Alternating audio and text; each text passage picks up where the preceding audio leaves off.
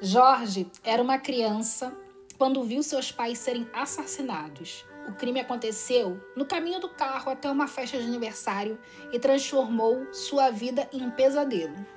Ele ficou sem falar durante meses, até que conseguisse lidar com as cicatrizes desse trauma. Depois de recuperado, as sequelas ficaram. Em momentos de pressão ou estresse, sua voz ia embora de novo. Jorge é um personagem da novela O Último Dragão, disponível na Netflix. Oi, pessoal, bem-vindos. Eu sou a Jaqueline Priston. Eu sou Flávia Vieira e você está no podcast Parlare O Mundo pela Lente da Voz.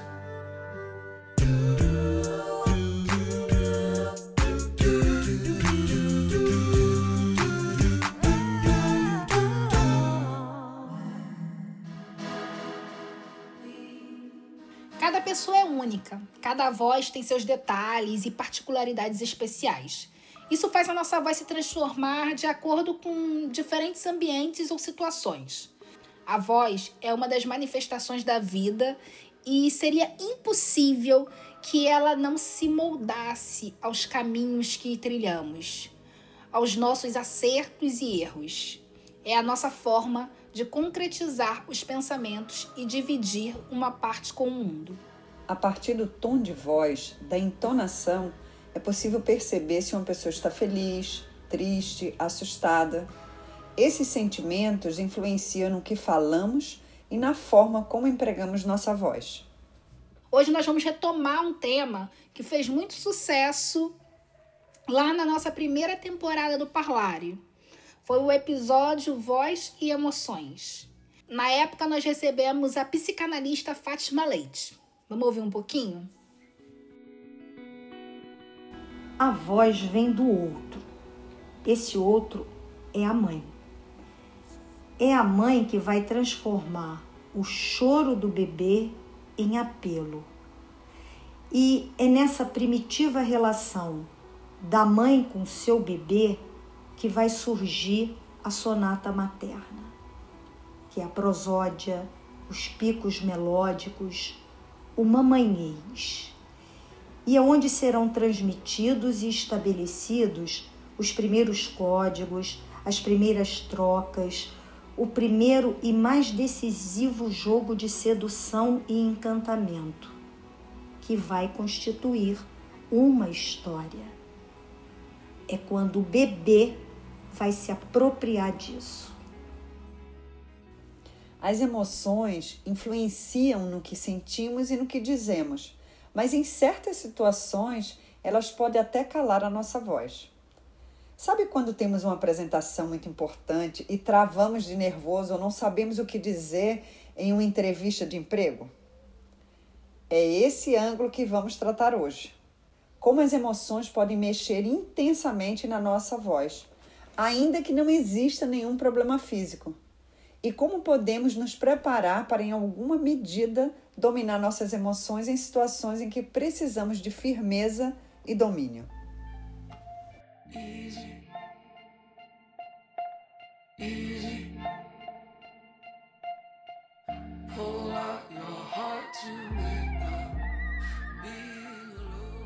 Nós usamos vários meios de comunicação que podem ser verbais ou não verbais.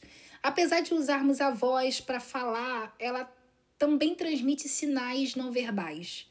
Às vezes, eles podem até não ser percebidos de forma rápida, mas eles estão lá. Com certeza, Flávia. Olha, com os meus 30 anos de estrada aí, eu consigo perceber quase de imediato.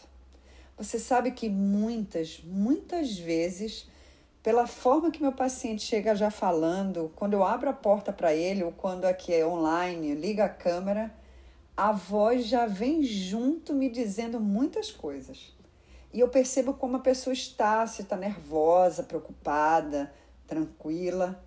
E minha abordagem parte sempre desse ponto, para que a sessão possa fluir melhor, claro. Isso mostra como é difícil a gente esconder, camuflar aquilo que a gente sente, né, Jaque? Para mentir tem que ser profissional. Ponha um profissional nisso, viu? Para conseguir passar por tantas é, nuances que a voz vai nos vendendo. E dependendo do grau do nervosismo, a voz pode ficar trêmula, falhar. Às vezes dá para notar até uma certa incoordenação, sabe, da fala com a respiração. A pessoa pode gaguejar, falar muito rápido, falar mais agudo. Tem várias pistas por aí que aparecem. Essa influência das emoções pode ser tão forte que é possível perceber se uma pessoa é mais sociável ou tem capacidade para liderança só pela entonação. Mas as emoções, se muito intensas, fazem mais do que mudar a voz. Quando levamos um susto, por exemplo, a gente até perde a fala naquele momento. Só que essa perda pode ser mais grave, causada por um trauma, não é, Jaque? Sim, sim, Flávia. Para você ter uma ideia, existem as disfonias psicogênicas, que é quando a pessoa apresenta uma alteração na voz, por exemplo, ela fica rouca, e quando eu peço o exame das pregas vocais, ele não apresenta nada. Ou seja, o exame está normal comparado a uma voz muito ruim. E existem vários tipos. Tem a afonia de conversão, que é quando a pessoa perde a voz totalmente, então ela fica só articulando tem o uso divergente de registro, as pessoas ficam falando hora no grave, hora no agudo, hora no grave, hora... Como o Barney, sabe? Lembra do Barney, do Fred? Temos o falsete de conversão, a pessoa fica falando no falsete o tempo inteiro. Eu tive uma adolescente que ela ficou oito meses falando assim. Ninguém fechava o diagnóstico, ninguém sabia o que era. Ela passou por uma equipe de vários profissionais para a gente saber que aquilo era psicológico. Tem também uma disfonia espasmódica de abdução, que essa ela é bem. É, ela, é, ela dá um impacto muito ruim para o falante. A, a pessoa fica falando assim, como se a voz estivesse espremida. É muito difícil para o paciente que apresenta isso. Tem disfonias por simulação, Flávia, que é quando a pessoa simula que tá rouco para ter algum ganho no trabalho, sabe? Tipo, é, se eu ficar rouco, eu vou ser afastada do trabalho. Tem sempre algum ganho. E tem ainda as factícias que a pessoa vai se machucando, vai falando é, rouco, ficando com a voz ruim, se machucando, porque é causado por ela mesma. E aí tem uma questão emocional muito forte. E olha, entre tantas outras que tem também na adolescência, enfim. Essa factícia para ter um ganho no trabalho é o famoso caô, né? É, é, a, é, é a, a, a dissimulação. A factícia você se machuca, a dissimulação é exatamente esse. Ah, dissimulação! É, isso! É o caô, é isso mesmo. Em momentos como os que estamos vivendo agora, em alta tensão com essa pandemia, esses efeitos podem piorar. E é indispensável que a gente tenha espaço para compartilhar os sentimentos e botar o peso para fora mesmo. Com certeza, com certeza. A pandemia potencializou as questões emocionais. E com a voz não foi diferente, Flávia. Quantas pessoas abriram fenda nas pregas vocais que está muito relacionada ao conflito, sabe? Aumentar o esforço para falar por causa de tensão. A rouquidão está muito ligada ao emocional. E um dos papéis da socialização é esse: trocar ideias, dar risadas, dialogar, abraçar. E isso foi nos tirado na pandemia. A gente precisa ressaltar questões de trabalho, já que a gente foi falar em pandemia o home office trouxe uma carga maior para várias pessoas e esse estresse, uma hora, acaba refletindo no corpo. De acordo com a Academia Brasileira de Laringologia e Voz, 70% da população ativa no Brasil usa a voz para trabalhar. Eu e a Jaque estamos aqui como parte dessa estatística, já que o nosso contato com você é através da voz já que você também é professora e os professores ficaram muito sobrecarregados nesse período pandêmico, não é verdade? Sim, Flávia. Até porque nós, professores, tivemos que dar conta do nosso trabalho diante de uma mudança estrutural muito grande e ainda lidar com medo da pandemia. Primeiro, que todos migramos para uma plataforma de ensino, sob pressão, com tempo muito curto. Eu lembro, Flávia, que eu passei um final de semana inteiro estudando mais de 10 tutoriais para dominar a plataforma para dar aula nela numa segunda-feira. Foi um grande desafio para os professores. Além de termos que acolher nossos alunos né, e nossos clientes, e muitos instáveis emocionalmente pelas perdas próximas deles e pelas nossas perdas. Além disso, a gente tem o fator do contexto em que vivemos. Por exemplo, professores no Brasil vão enfrentar problemas mais complicados por estresse, já que as condições da profissão aqui são mais difíceis. Situações em que nos sentimos diminuídos, desprezados, também podem aumentar a chance de perda de voz. E é importante prestarmos atenção nisso, porque a nossa voz é a forma de nos colocarmos no mundo. Sem sombra de dúvida. A voz está ligada ao emocional, não tem dúvidas. E as pressões da vida afetam a voz.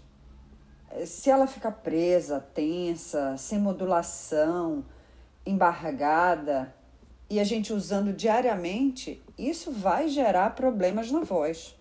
Eu tive um caso de uma paciente que era professora concursada do Estado e dava aula em um colégio público.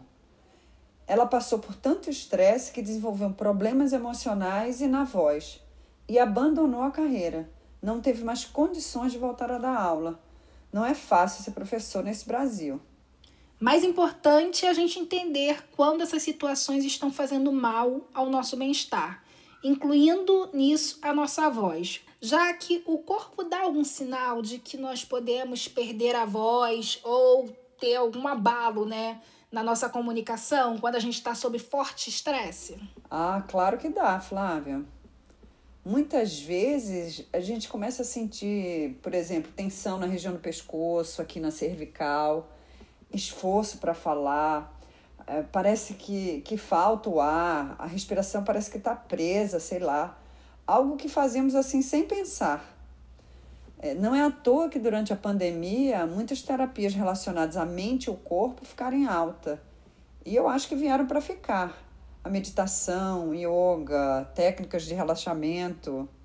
Então, se percebemos esses sinais, temos que procurar logo um fonoaudiólogo e, se possível, um psicólogo também. Para mim, parece uma situação em que mais de um profissional seria necessário para restabelecer o bem-estar talvez seja até mais desafiador que se fosse uma questão física, né? Sim. Eu acho muito mais difícil diagnosticar e tratar as disfonias psicogênicas de fundo emocional do que qualquer outra patologia. De alguma forma, a alteração da voz está ligada a um episódio direto ou indiretamente relacionado ao emocional, ao estresse, por exemplo, um grito, ou quem fala muito alto, fala muito, fala com tensão. Na maioria dos casos, temos aí envolvido para esse trabalho fonoaudiólogo, otorrino, psicólogo indicações de profissionais ou atividades que possam ajudar a liberar o estresse do corpo. Às vezes a gente pensa que melhor seria que essas situações nunca acontecessem. Mas quem tá na chuva para se molhar e a gente sabe que elas vão se repetir, altos e baixos, é assim mesmo. E com certeza você tem um conselho para dar sobre isso. Vamos para nossa dieta vocal. Vamos para a dieta vocal. Um ponto que eu acho importante em situações de estresse para falar, situações de nervosismo, é respirar bem fundo pelo nariz e soltar todo o ar pela boca, pelo menos três vezes. Você inspira e solta tudo, como se estivesse colocando para fora toda a tensão. E perceber sua respiração se acomodando no corpo. Depois, vai aqui uma dica. Você pode fazer um exercício de voz que se chama o rum. você faz ele jogando a voz para baixo. Por exemplo.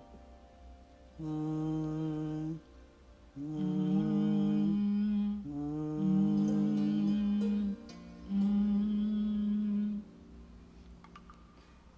Isso, Flávia, como se fosse um mantra. Umas cinco vezes, pelo menos. E depois é acreditar que você pode, que você domina a situação. O negócio é segurar no carão, né? Acreditar que domina a situação é estar tá tremendo toda por dentro, mas por fora manter a pose. Isso mesmo, Flávia. Tem que acreditar, senão não tem show.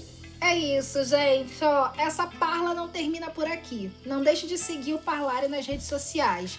Nós estamos no Facebook, no Instagram e no LinkedIn. Esse podcast tem pesquisa minha da Jaqueline Princeton e da Inês Alves. O roteiro é de Flávia Vieira Inês Alves. A edição de som do Marcelo H. Estaremos aqui quarta sim, quarta não, para ter essa conversa com você. Eu sou a Jaqueline Princeton e até o próximo Parlare.